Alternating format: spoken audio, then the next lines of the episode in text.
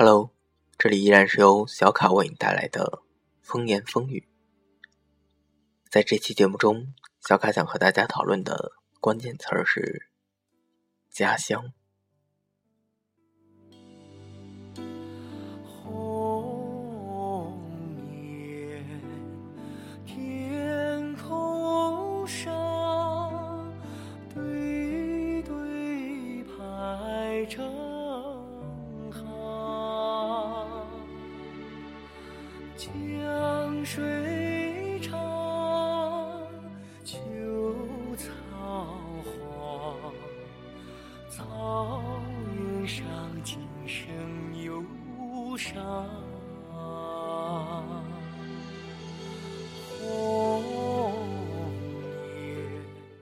在上一期关于南方的节目中，小卡曾说自己费尽心机，用千丝万缕的裙带关系，将自己和南方联系起来，绑定在一起。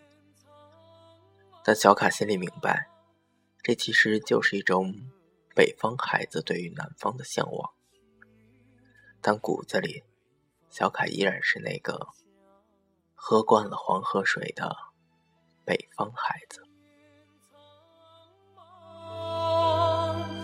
烟和望，心中是北方家乡。小卡的家乡在北方，北之以西，西之以北，那里的春天很美。曾经，小卡固执的以为“人面不知何处去，桃花依旧笑春风”。这句诗所说的地点，就是小卡的家乡。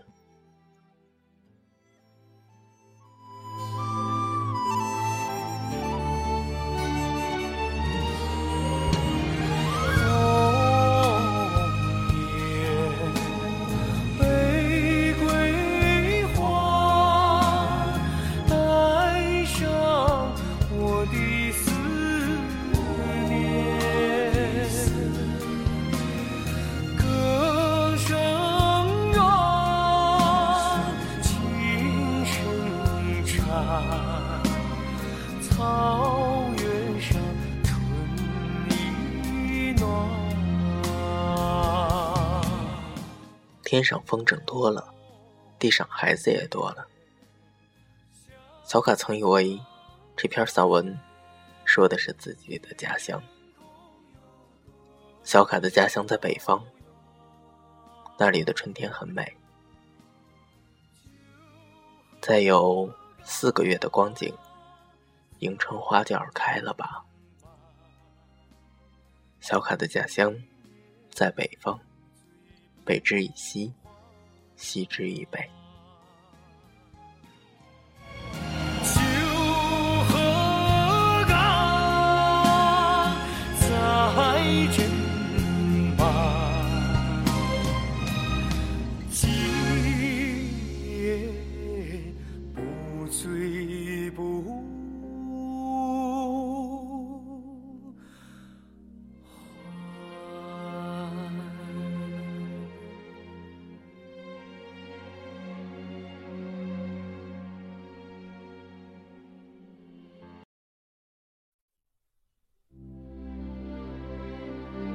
小卡的家乡在北方，那里的夏天很美。小卡曾幼稚的以为，毕竟西湖六月中，风光不与四时同，也是在说家乡的。可小卡知道，西湖是南方的，但小卡想说的是，小卡的家乡跟他一样美。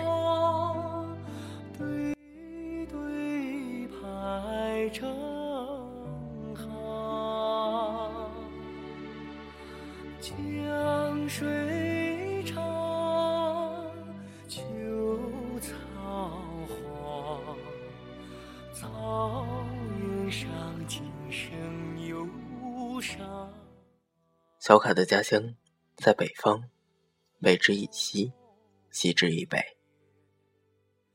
夏天是个玩水的季节，划着羊皮筏子的少工，在夏天的生意格外好。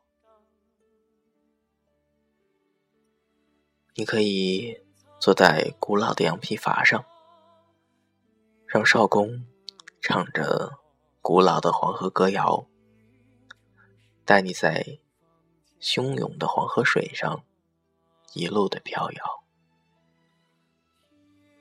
小卡的家乡在北方，那里的夏天很美。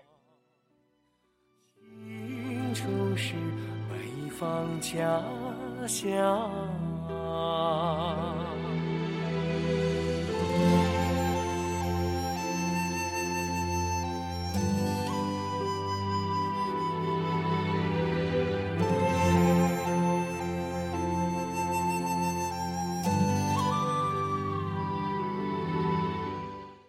小卡曾以为自己的家乡秋天是最美的，以至于将那句“自古逢秋悲寂寥，我言秋日胜春朝”，固执的认为说的是自己的家乡。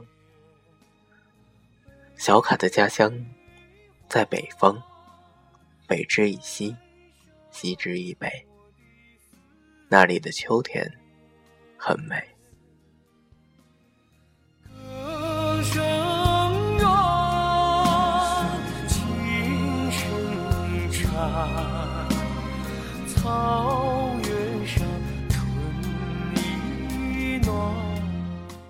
家乡的秋天，天总是很高的，高的都没有云了，即使。偶尔有那么一两块贪玩的云，但它们很快就被风吹散了。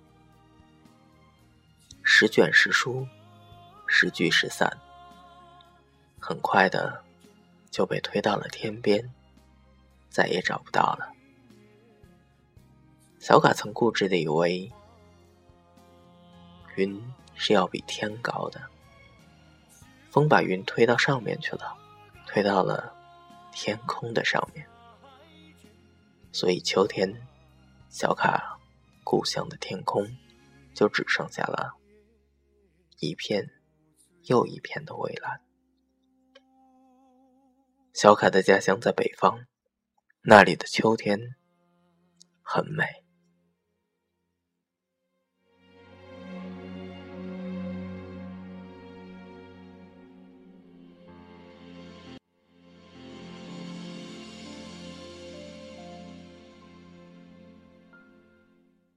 之以西，西之以北，那里便是小卡的故乡了。那里的冬天很美。小卡的故乡冬天是会下雪的，是会下那种很认真的雪，只需一个晚上，便可以在地上垒下一层。记得小卡第一次到南方时。那一年的冬天也下了雪，南方的同学显出了尤为的兴奋，甚至拖着小卡去看。然而，那雪太小，来不及到地面，便就化了。小卡所在的城市，一个小时前还在下雨，打了几声雷，突然就让小卡想家了。让小卡想北方的那无声的雪。小卡的家乡在北方，北之以西，西之以北。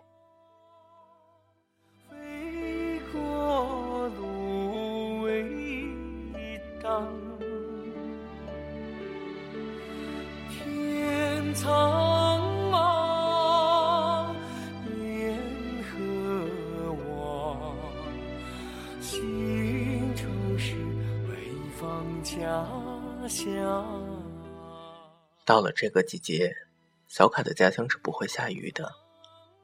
要下，索性就下雪吧，冷的彻底，也白的彻底。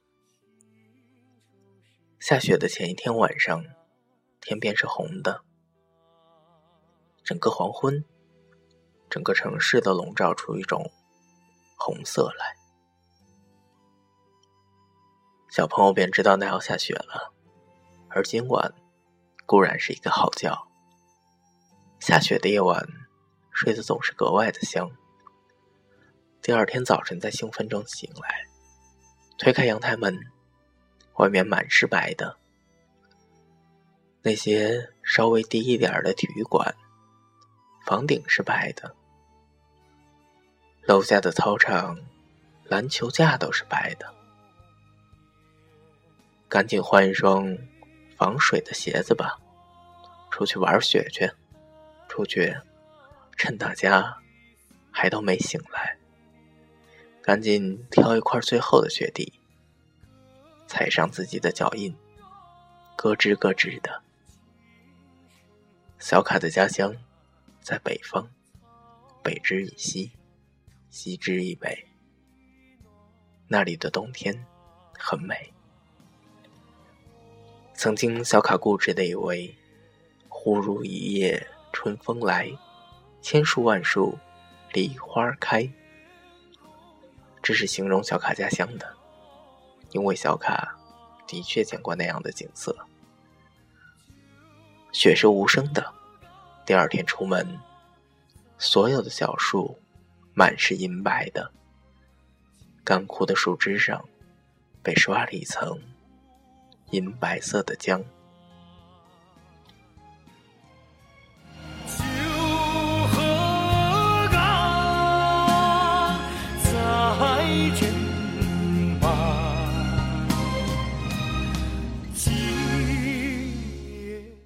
每到过年的时节，家家户户都会在阳台挂出红红的灯笼。